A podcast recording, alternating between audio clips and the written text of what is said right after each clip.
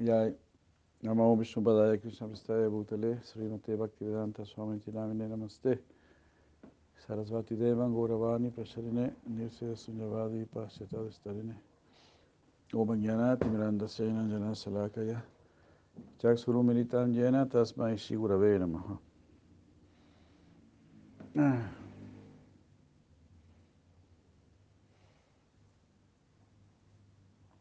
Muy buenas noches, Hare Krishna. Seguimos con la lectura del Bhagavad Gita.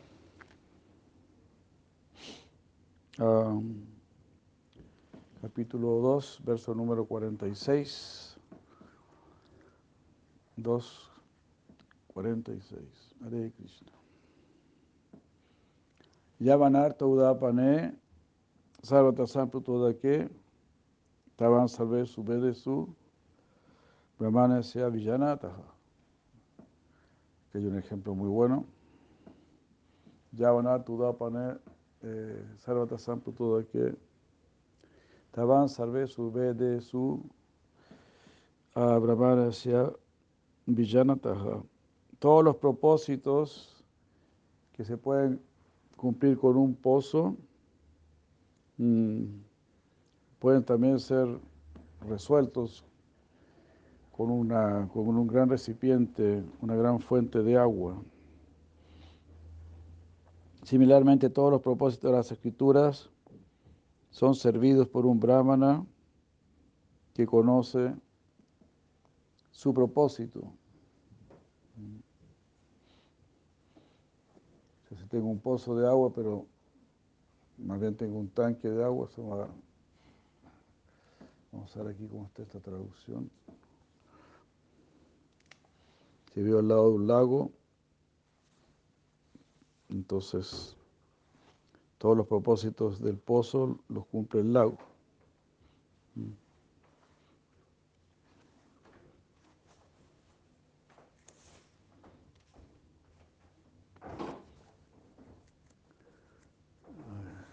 Gracias, qué bueno.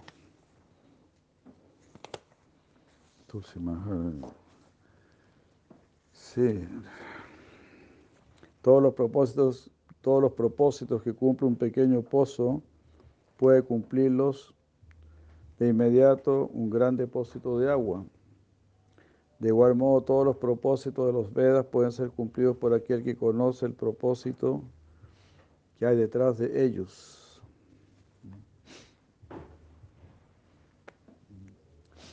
Entonces el propósito que hay detrás de los Vedas es Krishna. Krishna lo dice en el mismo Bhagavad Gita, Vedaischa Sarvaira Hameva Vedio, Vedanta Kirve David Vachaham.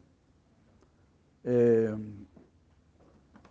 yo soy quien debe ser conocido a través de los Vedas. Vedanta Krit, yo soy el que escribe el Veda. Vedavid, yo soy el que conoce el Veda. Entonces, yo soy la verdadera finalidad del Veda. Y si nosotros conocemos la finalidad del Veda y servimos la finalidad del Veda, como es aquí este verso, entonces estás sirviendo todos los Vedas.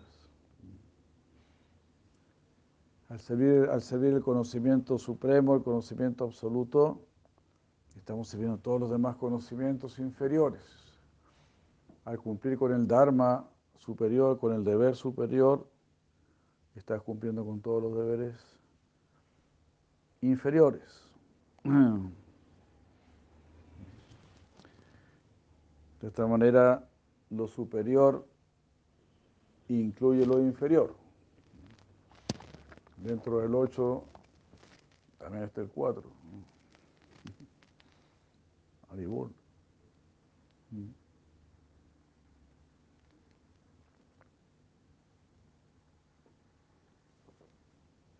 Al servir a Krishna, estamos sirviendo el infinito, el infinito bien, el absoluto bien.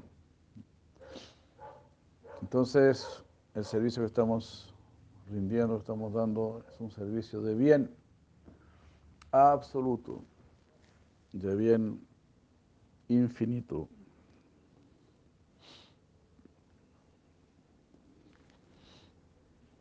Haribol.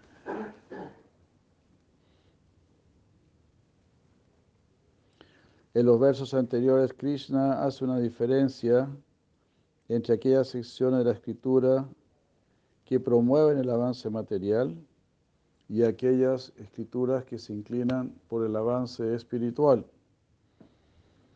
Él también critica a aquellos que no comprenden el verdadero eh, propósito de los Vedas, que así consideran que sus afirmaciones, mm, y así toman sus afirmaciones acerca del avance material fuera de contexto.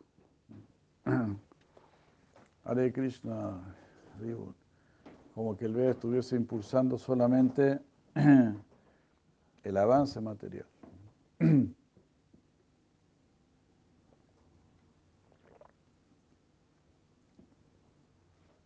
Pero bueno, el Veda está tratando también ese tema del avance material o de las facilidades materiales para las personas que necesitan eso. Porque las personas sabias y las personas santas se preocupan por el bien de todos, de acuerdo con sus niveles de conciencia.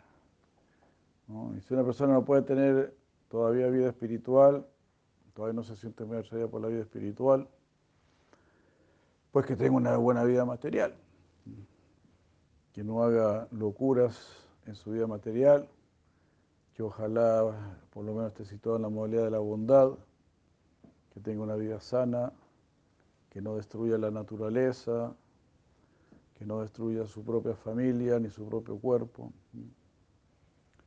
Entonces también así por tener una vida, una buena vida material, eh,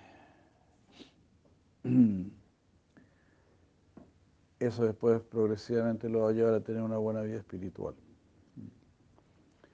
Porque para tener una buena vida material tienes que seguir consejos. A uno mismo no se le va a ocurrir cómo, cómo tener una vida sana, Tener una vida sana es toda una ciencia. ¿Qué comer?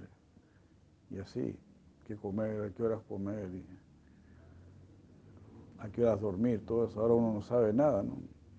Anteriormente eso era muy natural, se ponía el sol y uno ya se iba a acostar.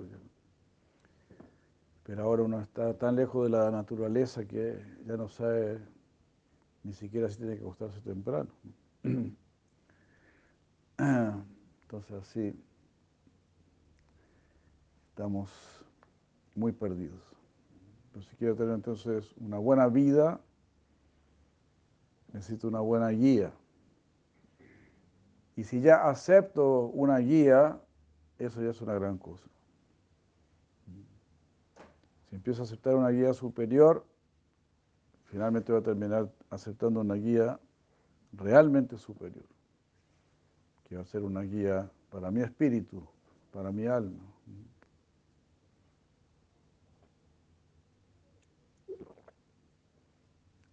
Nosotros vemos que la mayoría de las personas no quieren tener ninguna guía. Todos quieren mandarse solos. Pero se mandan solos a una vida infernal prácticamente. Entonces me mando solo, sí, pero ¿cómo te va mandándote solo? Por mandarte solo también vives en un mundo de competencia, en un mundo de envidia, En cambio, cuando todos siguen un principio, un, maestro espiritual, bueno, si todos seguimos un maestro espiritual, somos hermanos entre nosotros. No debería haber competencia, debería haber hermandad. Pues estoy en un lugar donde nadie sigue a nadie, o los hinchas de un equipo, ¿no? Los hinchas de un equipo se sienten muy hermanos entre ellos. ¿no? Si hay un, un ideal, un gusto en común, eso te une. Si te une un gusto por la verdad, pues esa unión va a ser más valiosa que estar unido solamente porque te gusta un, un equipo de fútbol, ¿no? Esa unión porque tengo, tenemos una misma meta espiritual será una unión muy, muy, muy sólida, mucho más sólida.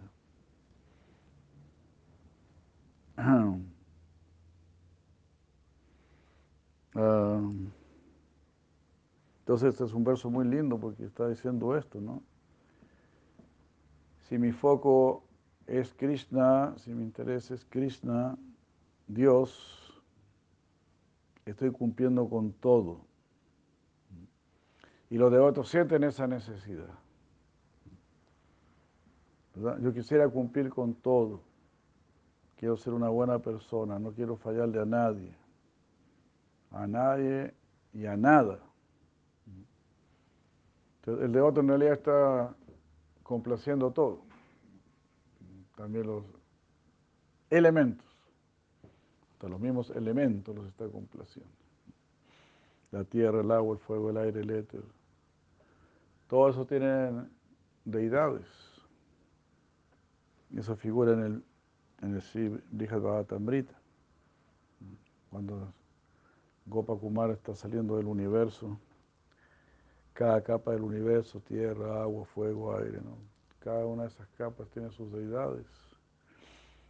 Están adorando al Señor Supremo. Cada una de esas deidades, esos elementos. Y le piden a Gopakumar que se quede, quédate con nosotros, quédate con nosotros. Y así, ¿no? Como, así como cuando los otros visitan un templo, dicen, quédate con nosotros, quédate con nosotros.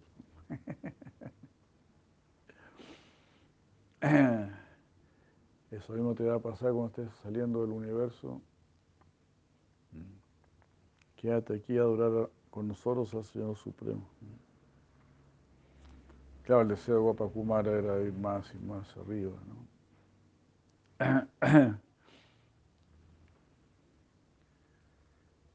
Y así lo hizo. Entonces el devoto está complaciendo todo, como decimos. Las personas, los elementos, es decir, las deidades, las distintas deidades de los elementos. En este mundo nadie quiere ser sirviente de nadie y los devotos quieren ser sirvientes de todos. Quieren agradar a todos, pero de una manera correcta. Así como Krishna mismo, él también quiere agradar a todos. Krishna, Dios, quiere agradar a todos. Eko Bajunan de Dati Kaman. Por eso le está complaciendo los deseos de todos.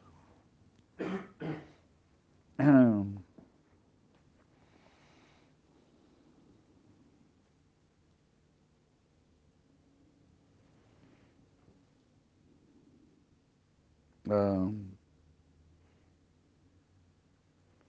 Entonces, sí, hay, escrituras que recomiendan el avance, o sea, te aconsejan para el avance material, otras que te aconsejan para el avance espiritual. Y como se le leía antes, la mayoría son, están relacionadas con el avance material. ¿no? Unas pocas se preocupan de la parte espiritual porque es lo común en este mundo. Mm. Entonces Krishna también está criticando a aquellos que no comprenden el propósito de los Vedas y así toman sus afirmaciones sobre el avance material, las toman como fuera de contexto. Como que Krishna estuviese glorificando eso. No, no como que los Vedas estuviesen presentando eso como lo máximo cuando habla, no sé, de las glorias del planeta de Indra o algo así, pero toman, lo sacan de contexto. Entonces figura como que eso fuese todo. La sección de los Vedas que tratan con el avance material, eh, que ocupan la mayor parte del texto son para la población en general que está llena de deseos materiales. Mm. Los rituales prescritos allí buscan regular los deseos de las personas y llevarlos hacia una vida religiosa. Además, por despertar la fe en sus palabras, en aquellos que practican ah, los rituales que están allí eh, recomendados. O sea, la gente va a practicar estos rituales que están en los Vedas, van a ver que sí hay un resultado, entonces van a empezar a tener más fe en los Vedas. Eh, el verdadero fruto de esta fe en la escritura es que ah, haga que las personas busquen más profundamente en la escritura, donde aprenderán acerca de una vida espiritual mm, experimental, o sea, que puedan experimentar una vida espiritual. como opuesto a una vida religiosa.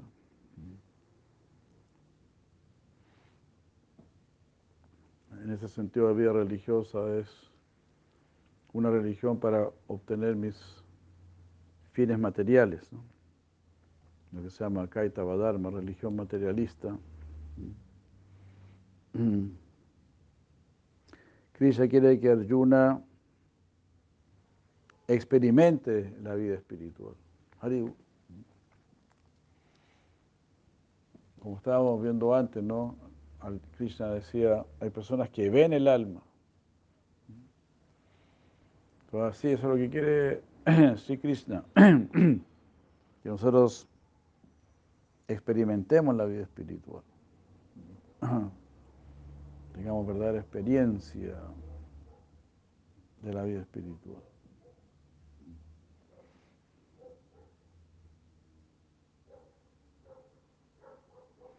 Para Tiaxa, se llama eso.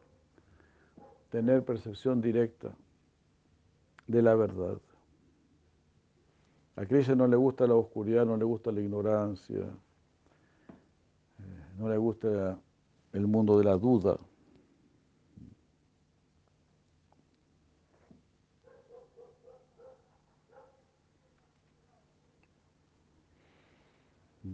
Entonces nos va a dar luz, nos va a dar certeza nos va a fortalecer más y más nuestra inteligencia. Cuando nuestra inteligencia es más fuerte, más firme, entonces avanzamos con más seguridad hacia Krishna, porque tenemos cada vez los conceptos más claros, como estábamos viendo ahí, ¿no? El concepto de samadhi, de tener firme conocimiento del, de, de, la meta, o Sankhya, entender bien la verdad.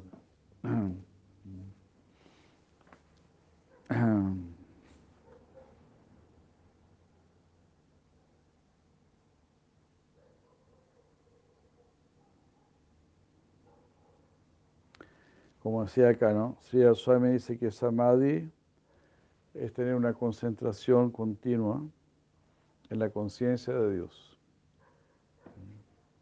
Es decir, estar siempre consciente de Dios. Y Baladeva Vidyabhushana dice, Samadhi es mm, cuando uno tiene una comprensión perfecta del ser.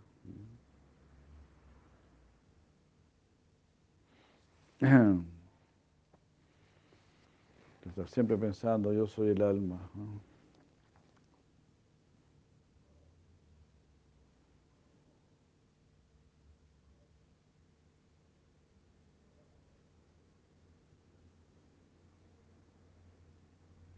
Ah,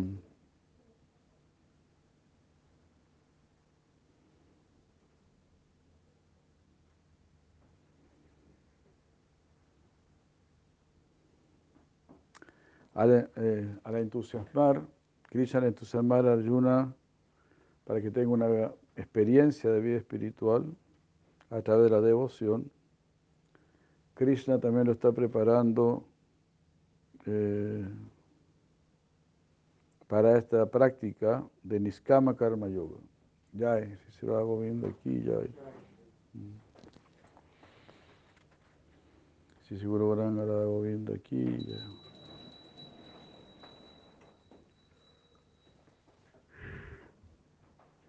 Entonces, para que tenga una vida espiritual, una práctica espiritual, una experiencia espiritual, dice acá Chipura de Maharaj, tiene que empezar así por este Niskama Karma Yoga, actuar para Krishna sin interés personal.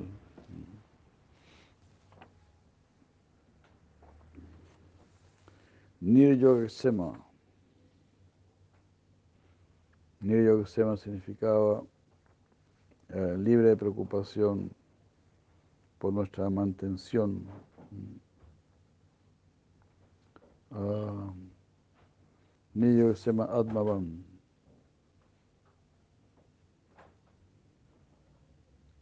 libre de la preocupación por adquirir, por la adquisición y por la seguridad.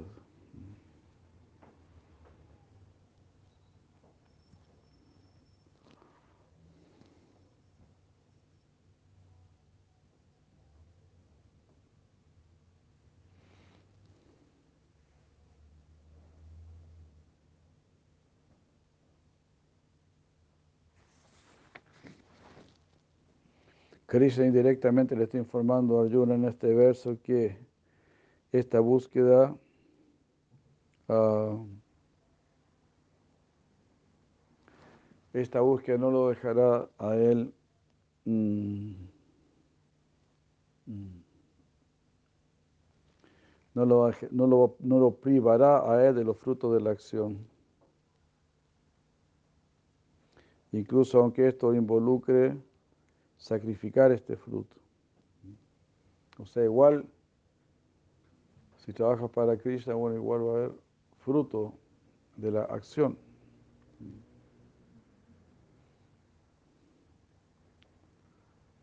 Aunque él está, va a estar ofreciendo el fruto de esa acción a Krishna, pero va a haber un fruto. Así él ofrece un ejemplo de para que Arjuna lo comprenda. Arjuna ganará el fruto de su trabajo incluso mientras esté sacrificando esos frutos. Ah, porque lo que él va a estar obteniendo mediante, mediante esa acción incluye mm, eh, lo que ha sacrificado. Así como la cantidad de agua que hay en un pequeño pozo y está contenida en un grande lago.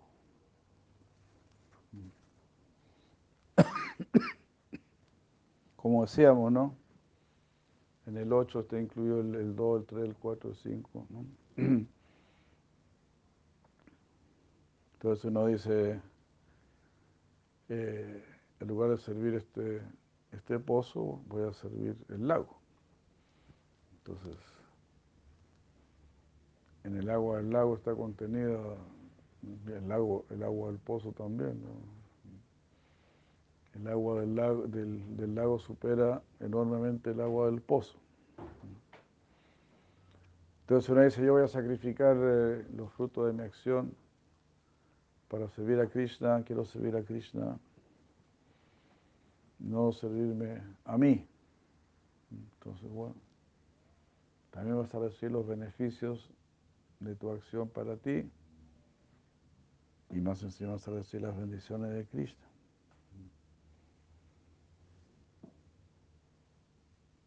Si trabajo para mí, bueno, será algo para mí nada más, pero eso siempre va a ser muy poco.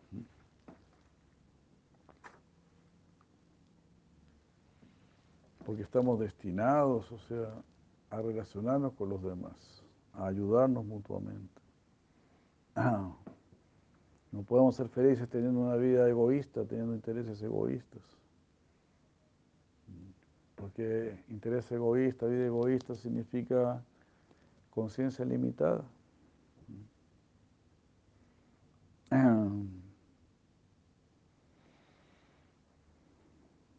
Entonces eso no, no puede dar felicidad. Para tener felicidad, satisfacción, debo tener plena conciencia. Amor hacia todos los seres, preocupación por todos los seres. Eso significa expandir la conciencia.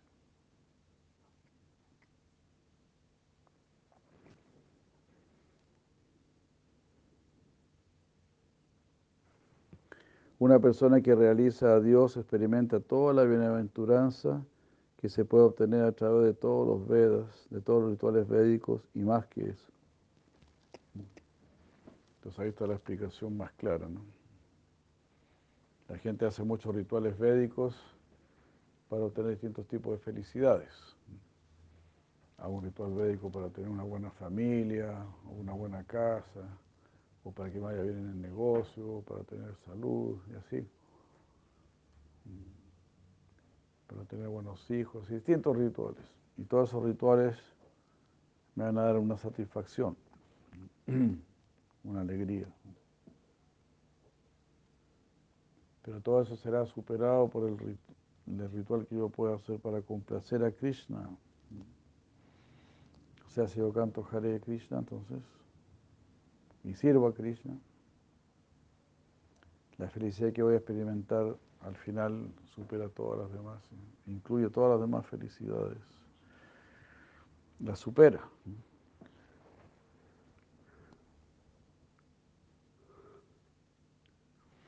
Aunque los Vedas ofrecen muchos, muchos resultados para sus adherentes, el verdadero fruto del Veda es Bhakti, Es como un árbol así que tiene muchos frutos, pero el fruto más maduro es bhakti. Los demás frutos van a ser así nomás. Entonces una vez que tú pruebas el fruto más maduro, más dulce, los demás ya no tienen sabor. Si no has probado el fruto más dulce, bueno, quizá los otros, mientras no hayas probado ese fruto más maduro, los otros frutos también podrán tener algún sabor. Pero después ya, una vez que uno prueba el fruto más maduro, el bhakti, perderá interés por los demás. Krishna está indicando esto aquí. Un pozo se puede secar, o tal vez el agua de ese pozo no puede que no sea dulce.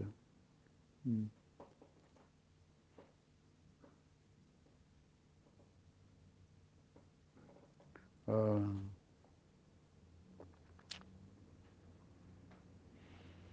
Y también para, para conseguir agua de ese pozo, ah, uno tiene que hacer mucho esfuerzo.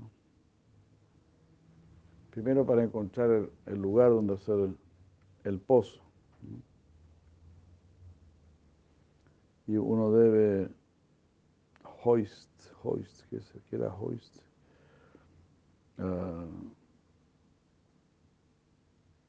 bueno, tiene que sacar el agua, ¿no? Con considerable esfuerzo. Después de haberse preocupado de hacer el pozo, ¿no? Entonces así los caminos diferentes a Bhakti, que no son Bhakti, son comparados a estos pozos. mucho más complicado, todo. Por otro lado, Bhakti es algo oceánico en su amplitud y profundidad de posibilidades espirituales. Y todo lo que uno pueda obtener a través de los demás caminos puede ser alcanzado en el camino del bhakti con menos esfuerzo.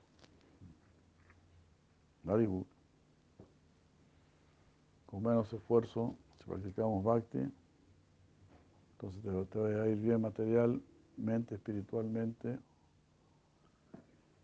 así intelectualmente, pues intelectualmente vas a tener verdadero conocimiento.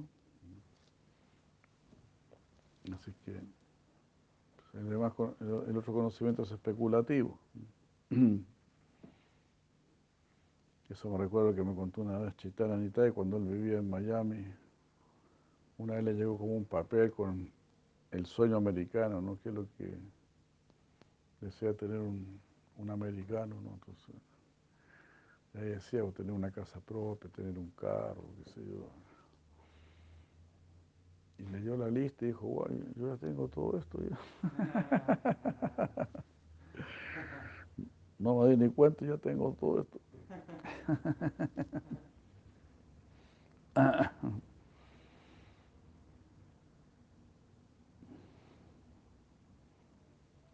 Entonces, con menos esfuerzo, tienes conocimiento, tienes sabiduría, tienes satisfacción. Bueno, igual hay algún esfuerzo, ¿no? No es que, no es que sin ningún esfuerzo, no, pero algún esfuerzo hay que hacer, pero en comparación con los demás procesos, es mucho menos el esfuerzo.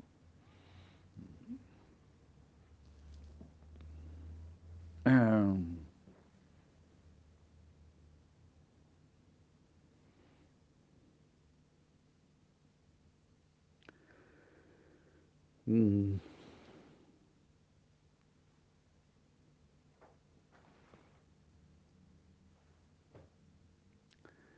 el próximo verso, Krishna abruptamente le informa a Arjuna de su nivel, acerca de su nivel de elegibilidad para la práctica espiritual, informándole a él que actúe en la batalla de acuerdo con su naturaleza adquirida. La aparente, falta de conexión entre este verso y el siguiente le causa alguna confusión a Arjuna.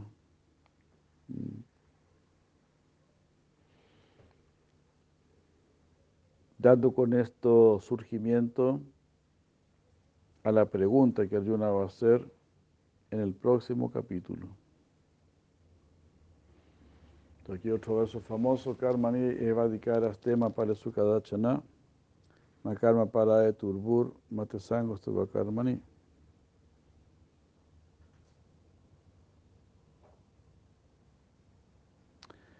Esto significa Tú solamente eres elegible para actuar de acuerdo con tu naturaleza, como guerrero. Tú eres un guerrero, tienes que actuar como guerrero. Pero tú, eh, digamos así, no eres, eh, no, no eres merecedor del fruto de la acción. Nosotros tenemos que actuar como un asunto de deber, algo así como los bomberos, ¿no? Si a los bomberos no se les paga nada, ¿no? Entonces, ah, por lo menos aquí en Chile, ¿no? No, sé si ahora les pagan, pero creo que no les pagan, ¿no? Lo hacen como un voluntariado, pero lo hacen como un asunto de deber. Entonces, de la misma manera, tenemos que actuar de, acuerdo con nuestra naturaleza como un asunto de, deber. Pero también eh, actuar de acuerdo con nuestra naturaleza es, nuestro placer. Como, que ahí ya estás siendo pagado ya, porque estás haciendo lo que te gusta hacer. Entonces uno es feliz haciendo lo que le gusta hacer. se puede decir que estamos como destinados a eso, digamos. cada uno tiene su función, su naturaleza, para que sea feliz realizando eso. La idea no es que tú seas feliz cuando, cuando recibes el dinero a fin de mes. Cristian quiere que tú seas feliz todo el mes, haciendo lo que te gusta. Y si a fin de mes no hay nada, este mes no hay nada.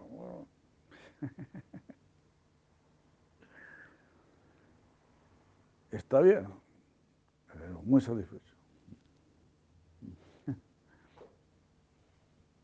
Eso me recuerda ahí porque cuando fui a Valparaíso, las madres me hicieron ir al, al, a una podóloga. La podóloga me dijo, la otra vez, podía trabajar en un hospital, ¿no? El otro día mi jefe me quería, me quería sacar horas de trabajo, porque estaba trabajando mucho, muchos turnos muy largos, y me quería entonces aliviar la pega. Le dije, ¿cómo se le ocurre? Está loco. Yo soy feliz haciendo esto. Ese era como su paga. Estoy feliz haciendo. Esa es la idea, esa es la idea de, del Veda y todo, ¿no?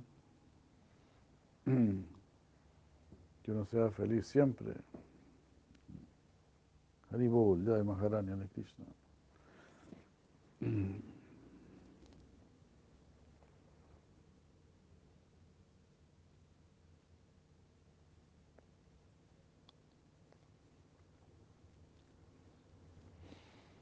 Pero entonces tú tienes que actuar de acuerdo con tu naturaleza, pero uno no es este como así como merecedor, ¿no? Para el fruto de la acción. Uno tiene que actuar como un asunto de deber. Que en realidad también es un asunto de placer.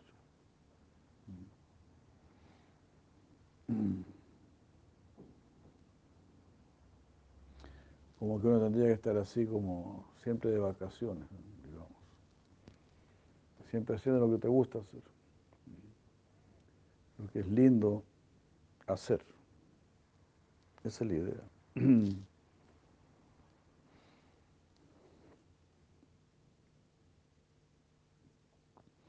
Tú nunca tienes que estar motivado a actuar con la esperanza de obtener, de disfrutar los frutos de tu acción y tampoco tienes que apegarte a no actuar. Ah, si no voy a recibir ningún resultado, ningún fruto, entonces no actúo. Como se dice, ¿no? Estas personas que, plantan árboles, que plantan piñones. Entonces, dice, la persona que planta un, un piñón, ¿no? ¿Cómo se llama? Un, araucarias son, las araucarias, que se demoran como 100 años en dar, ¿no? Entonces, es un acto muy generoso, ¿no? Estoy plantando este árbol, yo no voy a probar los frutos. Hare Krishna. ¿Habrá un pesadito algo?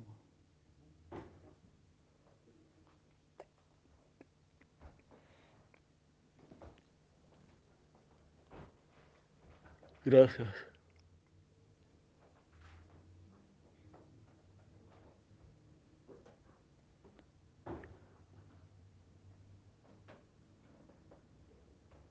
O como dice el Maharaj, el trabajo más elevado es el trabajo ad honorem.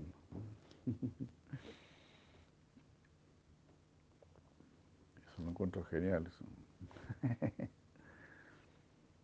Qué cosa más ad honorem, ¿no? Que trabajar para Krishna.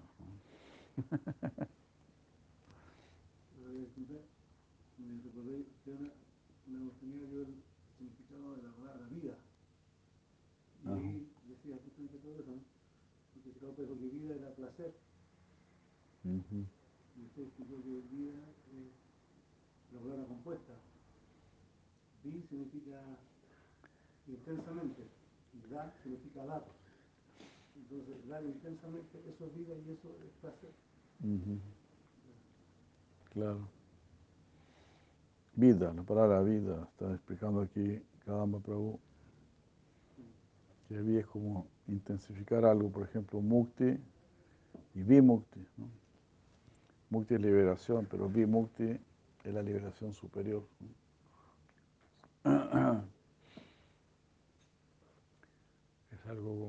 como, un intensivo, digamos. Entonces, vida, vida es, puede ser una palabra sánscrita, ¿no? Porque da es dar, como Govinda, ¿no? Nara da. Da es dar. En sánscrito también. Entonces, vida, vida es dar intensamente.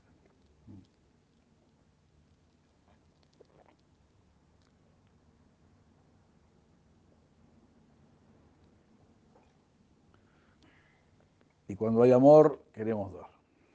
Cuando no hay amor, queremos recibir. Queremos ganar. Y eso me recuerda cuando éramos niños. A veces comentábamos, nos decían en Estados Unidos, el papá tiene que pagarle al hijo para que le, para que le limpie el auto. Entonces, ¿qué es? ¿Cómo es eso? ¿Cómo el hijo le va a cobrar al padre? Para que le limpie el auto. Para nosotros era una cosa inconcebible.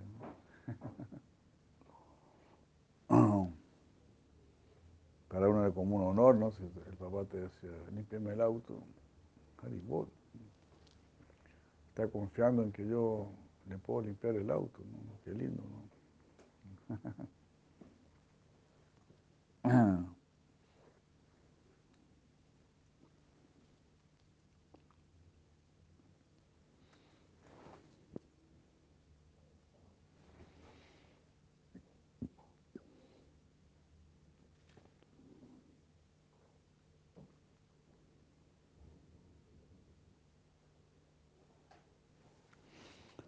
En el Srimad Bhavatan 11, 21, 2 está mencionado que la virtud constituye en actuar de acuerdo con nuestro nivel de elegibilidad y actuar más allá uh, mm,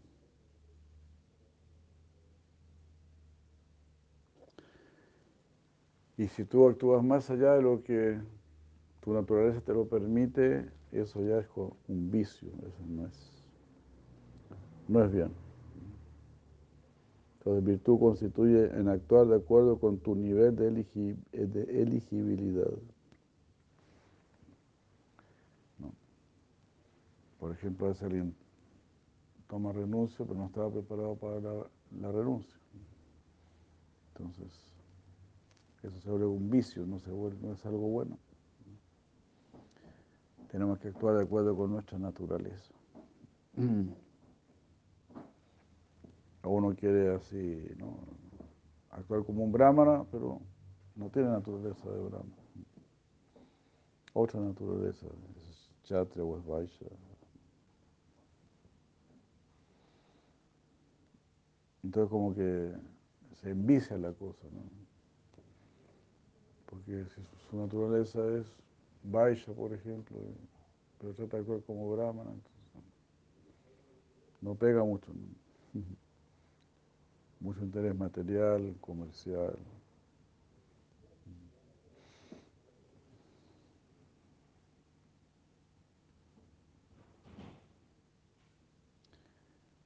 Entonces, muy interesante eso, ¿no? Shimabatan 11, 21, 2.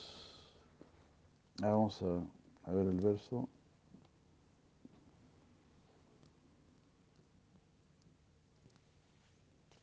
Este.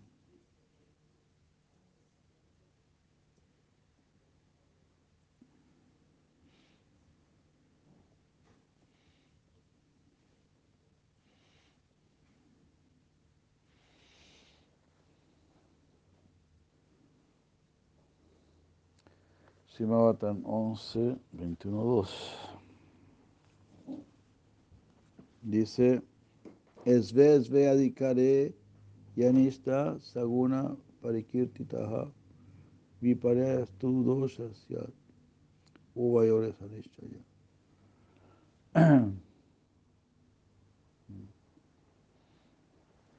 Esve, esve, así sigue en cada uno, en cada en la naturaleza de cada uno, ¿no? en lo tuyo, en lo tuyo. ¿no? Aquella persona que, que está en su propio adicar, en su propia capacidad, eh, firmemente situado. Eso está bien, porque yo entiendo que Saguna Parikirti todo. Eso se proclama como algo bueno. Y hacer lo contrario, eso es dosha, malo. Viparya ya, lo contrario a esto. Tu dosha shat. Uva llores Eso es lo que se ha dicho acerca de estas dos cosas. De actuar de acuerdo con la naturaleza o no. Estar firme en nuestra propia posición, eso se declara como verdadera piedad. Tienes que estar firme en tu posición, natural, correcta. Eso es piedad.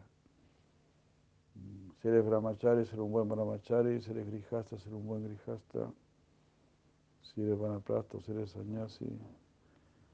eso? Si eres hombre, ser buen hombre. Si eres mujer, ser buena mujer. Así. Si eres comerciante, así. Eshve, adikara, adikari yanista firmemente situado ahí. ¿no?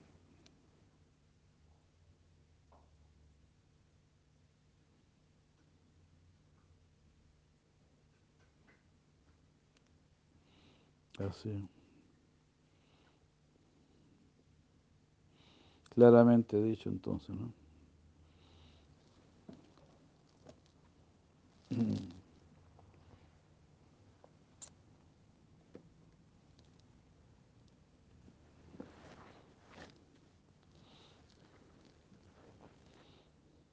La mayor parte del Gita está tratando este punto. Entonces actúa de acuerdo con tu naturaleza. Porque Arjuna mismo no, no quería actuar de acuerdo con su naturaleza. Y quería ir más allá de su naturaleza, ¿verdad? Actuar como un brahmana, perdonar, ¿no? Muy mencionado en el ejemplo cuando Sinarada instruyó a Dhruva Maharaj, ¿no? cuando era Dhruva Maharaj era un niño de cinco años. Y le dijo, tienes que perdonar a tu madrastra. No seas así tan, tan enojón, tan rabioso. ¿Cómo se te ocurre irte de tu casa, de tu palacio, del palacio de tu padre, venir aquí a la selva? Estás poniendo en ansiedad a todo el mundo. Mejor vuelve perdona, tolera. Le dijo, esas son instrucciones muy buenas, pero para un brahmana. Yo soy chatria.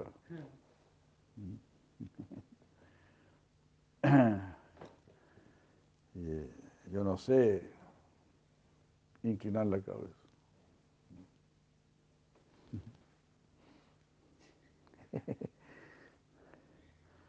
Hay toda una historia del señor Ramachanda, ¿no? Yo no la recuerdo bien, pero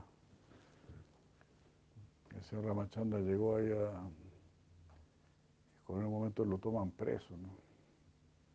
Ahí están, ahí, estaba por acá, por, parece que por Brasil, decían algunos. Uno estaba Kumbhakarna, el hermano de, de Ravana. Y bueno, más o menos la historia era que lo iban a sacrificar el señor Rama, lo iban a sacrificar ante el altar de Cali. Y Hanuman estaba ahí. Hanuman estaba detrás de la deidad de Cali, una cosa así era. Y hablaba como que era Cali. ¿no? Entonces, me contó un hindú esta historia de hace muchos años que la escuché.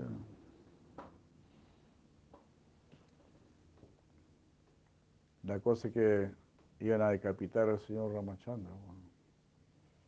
Entonces estaba la espada ahí y todo. Y Hanuman le, como que le dio la idea al señor Ramachandra de lo que tenía que hacer. Entonces el, que lo iba a decapitar le dice, ya, ya inclinen la cabeza, le dice, por señor Ramchar dice, ¿cómo? ¿Qué? ¿Qué? ¿Cómo? ¿Cómo? Que incline la cabeza. ¿Pero qué es inclinar la cabeza? Yo, yo soy chakra, yo no, no sé lo que es eso, inclinar la cabeza. ¿Cómo que no vas a saber lo que es inclinar la cabeza? No, no sé, soy chakra. Si usted me muestra, yo lo hago. Bueno, la cabeza se inclina así. De ahí el señor Ramachandra agarró la espada y le cortó la cabeza.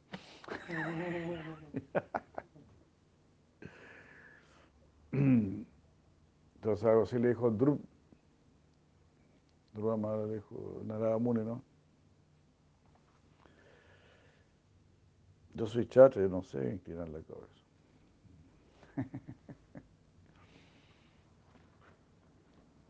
Pues igual le dio instrucciones como para Brahman, igual, ¿no? Porque siendo un chatria, dijo, bueno, vaya a adorar a, a Narayan,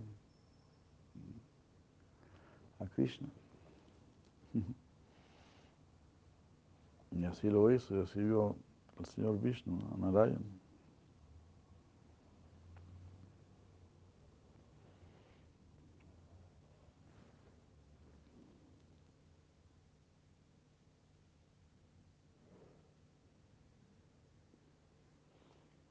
Ah.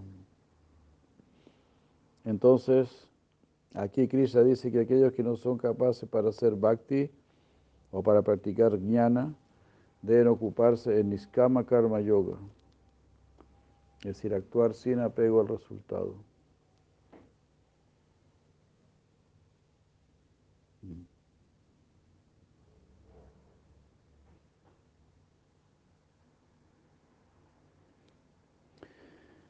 Y si Arjuna hubiese hecho, hubiese preguntado,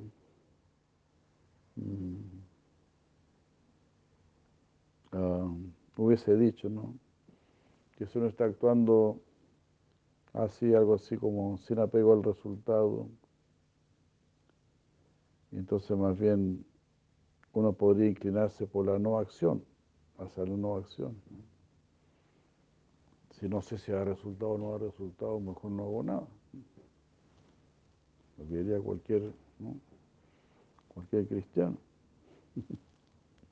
Entonces Cristian dice, no, se anticipa eso, ¿no? Y mucho menos no se te ocurra a karmani. Mate sango esto a karmani. No te apegues a la no acción.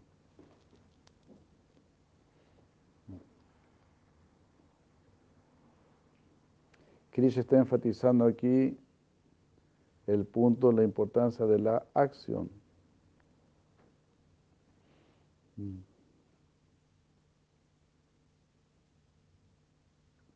Entonces Arjuna tiene que actuar dentro de la estructura sociocultural, socio-religiosa, perdón, de la sociedad con un espíritu de desapego, ofreciendo los frutos de su trabajo a Dios. Yo hago todo esto para ti, ahí usted verá si me pago o no me paga. Usted me verá si me llevo algún premio o no me llevo ningún premio.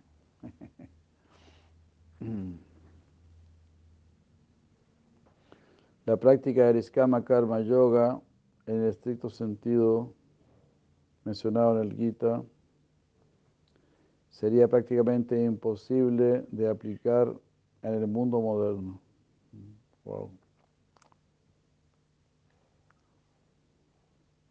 Surge de una cultura socio-religiosa regida por un canon escritural, en el cual la sociedad está dividida en cuatro, en términos de, las, de los deberes ocupacionales y las órdenes religiosas hombres y mujeres son aún más divididos. Ah, o sea, pues se divide para hombres y mujeres, esto es todo. Y, y hay numerosas reglas gobernando, rigiendo las esferas de la actividad humana para todos los sectores de la sociedad. Esta práctica de Niskama Karma Yoga involucra adherirse estrictamente a las reglas y a los deberes de nuestra clasificación socio-religiosa. Mientras se cultiva también el desapego por el fruto de nuestro trabajo.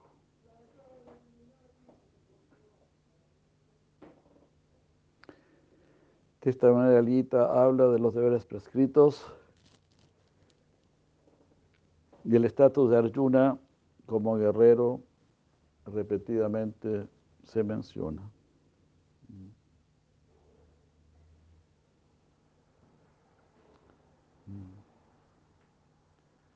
Sin embargo, el espíritu de Niskama Karma Yoga significa la acción desinteresada con un espíritu de sacrificio.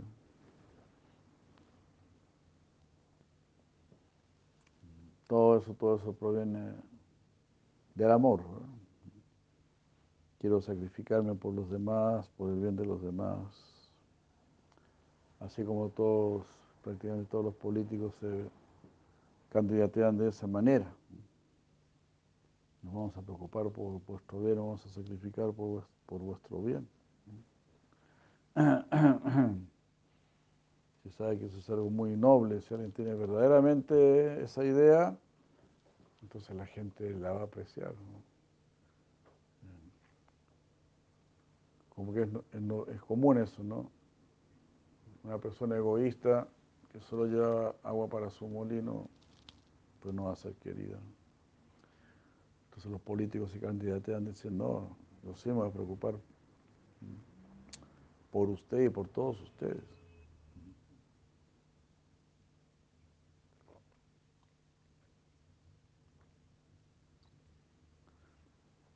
Porque eso entonces es un acto naturalmente atractivo,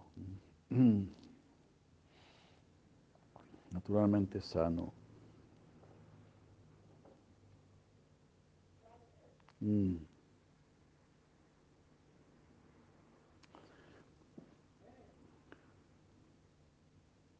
Muchas personas han, han, adoptado este principio en un intento de practicar Nishkama Karma Yoga mm, en el mundo moderno.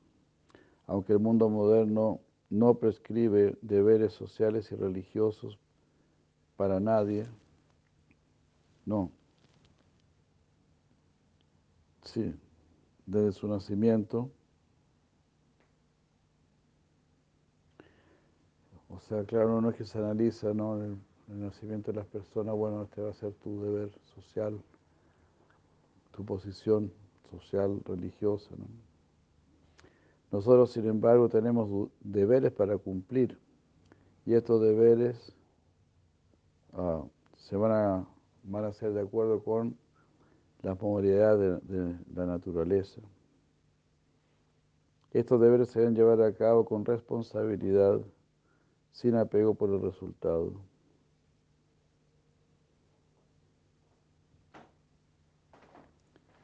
Eh, y esto sin duda tiene un mérito.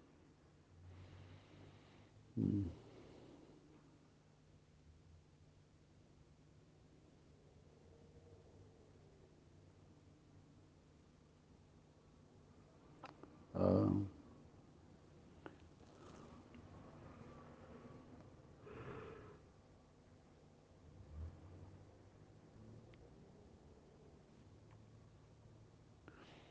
Ah. Y sin embargo uno puede permanecer como en armonía, no sé, in stride, stride, vamos a buscar in stride.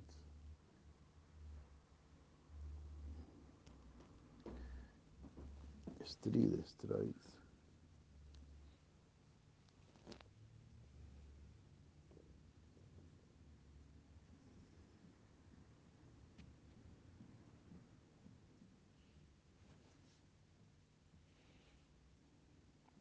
paso. Paso eso.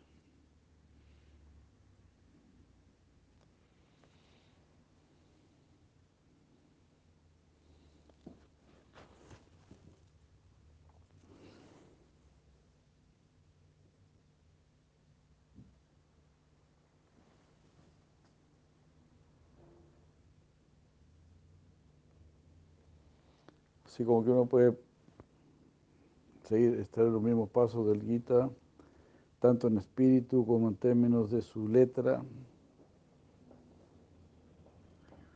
en su ley de amor por abrazar la generosidad del bhakti. O sea, si uno, uno abraza la generosidad del bhakti, la práctica del bhakti, va a estar en armonía con el Gita. Y así va a ser perfecto su, su actuar, su Niskama Karma Yoga, su Niskama Karma Yoga. ¿sí? Actuar Niskama, sin deseo, sin deseo personal.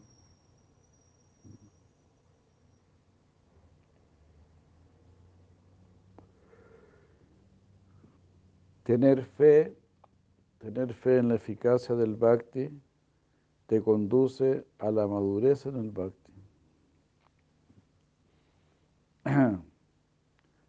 Krishna cada rato está haciendo eso también, ¿no?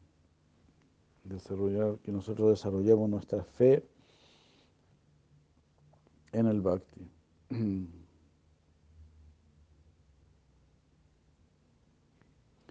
Y eso lo libera a uno de las obligaciones socio-religiosas, de las cuales habla el Gita. O sea, si tú estás dedicado completamente a Krishna, entonces estás libre de otros deberes. Ya estás haciendo el deber superior. Entonces debemos tener fe en la eficacia del bhakti. Debemos tener fe en, la eficacia de orar, de refugiarnos en Krishna, de pedirle a Krishna y estar ahí siempre bajo su alero. Eso significa tener fe en el bhakti. Aunque todo lo demás te estén tratando de desanimar, tus amigos, tus familiares. El mundo siempre te está tratando de desanimar, porque estamos en un mundo ateo, completamente superficial. Nosotros mantenemos nuestra fe en el bhakti. Eso nos va a llevar a un bhakti maduro, como dice aquí. El bhakti maduro te va a mostrar todo.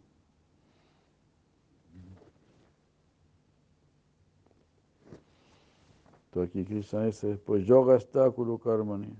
Yoga está, sitúate en yoga, kuru karmani. Y así lleva a cabo tus actividades. Sangante adva, dejando de lado los apegos. Sangate adva. Dhananjaya, oh tú, ganador de riquezas. De esta manera serás un verdadero ganador de riquezas. Si te sitúas, si te sitúas en Bhakti Yoga. Y así actúas. Si Dios y Dios amó Budva, tienes que mantenerte igual ante el bien y el mal. Siddhi, ante una situación perfecta. Asiddhi, si estás en una situación muy adversa, mantente igual. Samatuan Yoga Uchate, eso se llama ecuanimidad en el yoga.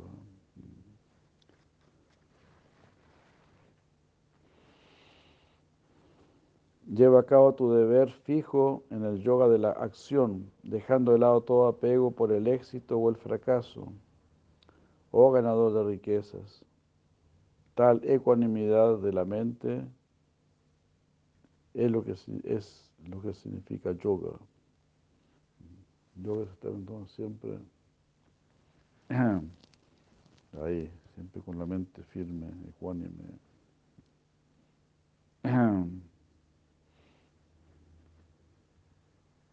Aquí Krishna ayuda a Arjuna a entender la aplicación práctica de sus instrucciones.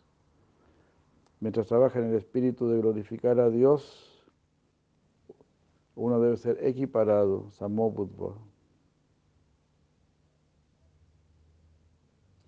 Uno no debe estar ni demasiado así como relajado por haber adquirido el éxito y tampoco sentirse muy defraudado en el fracaso. Krishna define el yoga en este verso como ecuanimidad de la mente, samatuam. Es este espíritu de acción lo que él quiere indicar por el yoga. Eso es yoga. Porque yoga es, es unión, vínculo, vínculo con Dios. Por eso yoga es lo supremo, bhakti yoga. Estás actuando para Dios.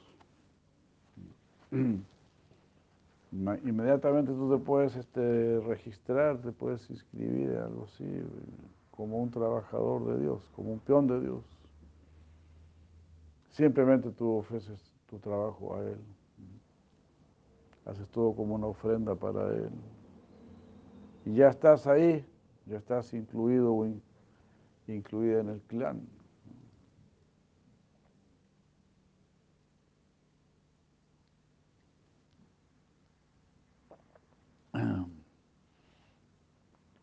en el clan de los sirvientes de Dios.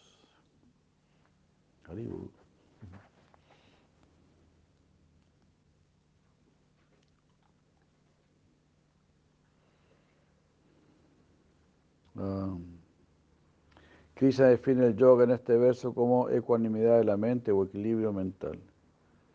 Es este el espíritu de la acción que, quiere, que significa yoga. No solamente acción, no solamente actuar, sino que con una mente equilibrada y que no se desanima ante la adversidad. De esta manera no hay, no hay contradicción cuando él escribe el yoga como acción y yoga como ser siendo equilibrado.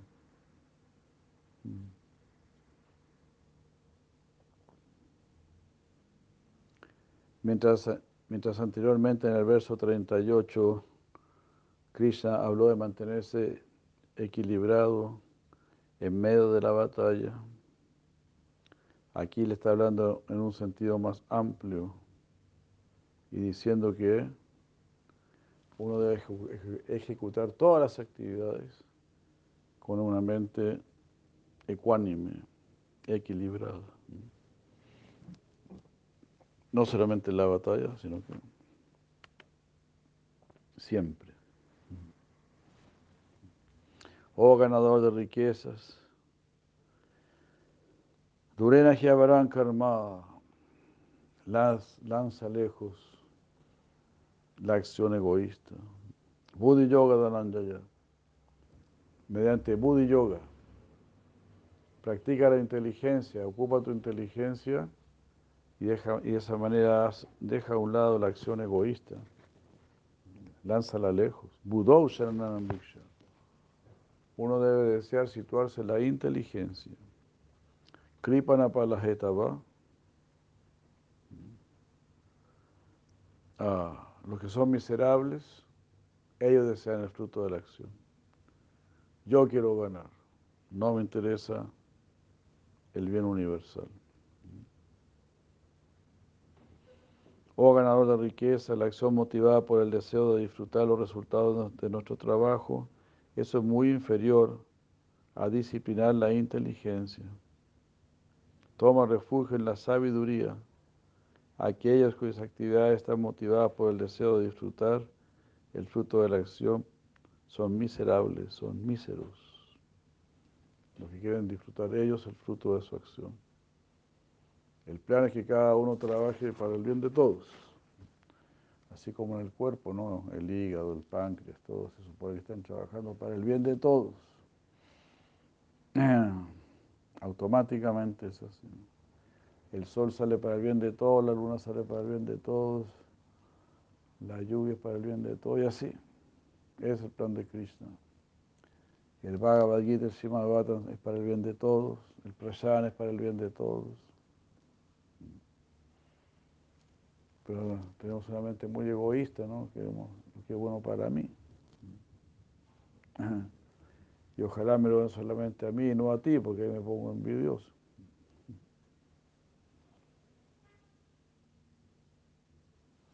Con un tinte de sarcasmo, Krishna se dirige a Arjuna llamándolo Dananjaya, que significa ganador de riquezas.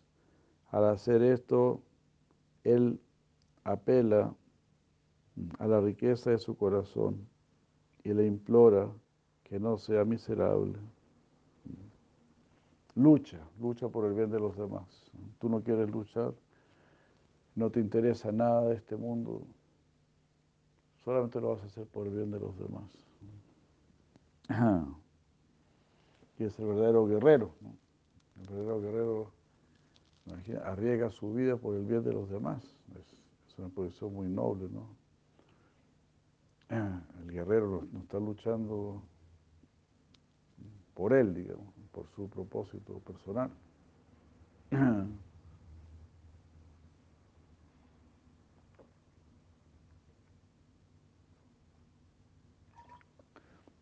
Al guerrero lo mandan a, a luchar por el bien de los demás, para proteger a los demás.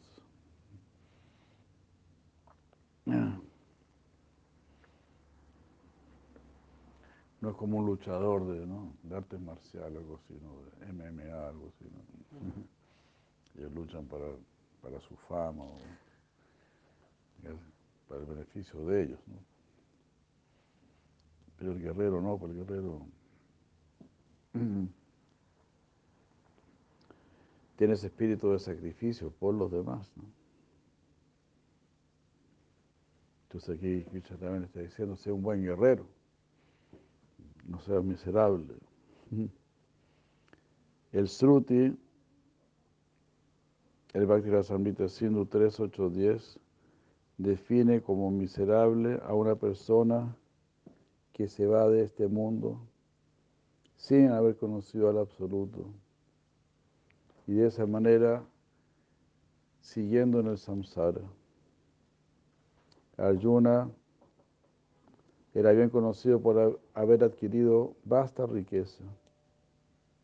Aquí Krishna dice que esa adquisición de su riqueza es muy inferior.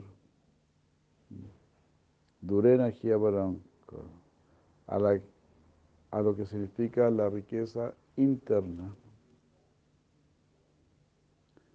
Krishna le dice a Arjuna que toma refugio en la sabiduría.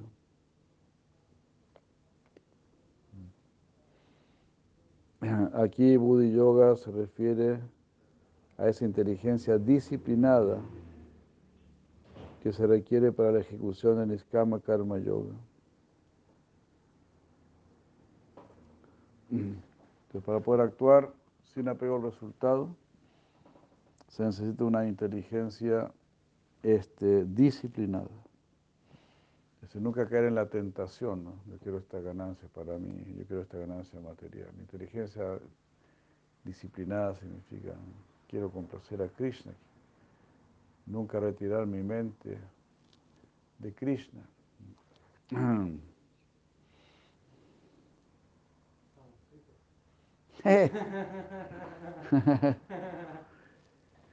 pues si tenemos buena compañía, no, pues los de otros siempre nos están hablando de Krishna.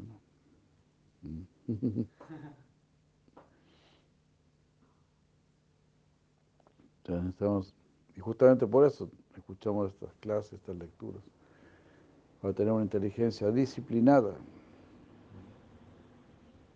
En el mundo material no te disciplinan la inteligencia.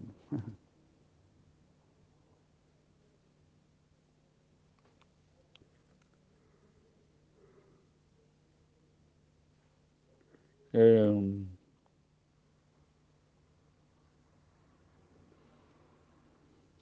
aquí Buddha Yoga se refiere a una inteligencia disciplinada que se necesita ver ejecución de Niskama Karma Yoga, habiendo hablado de la inferioridad y la, y necedad de actuar sin sabiduría yógica.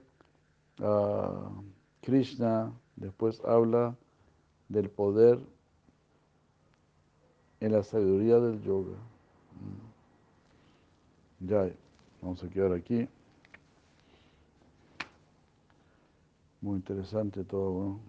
Cómo se va desarrollando todo el argumento de Krishna.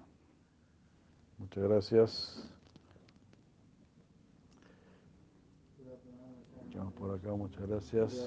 Muy buenas noches. Hare Krishna.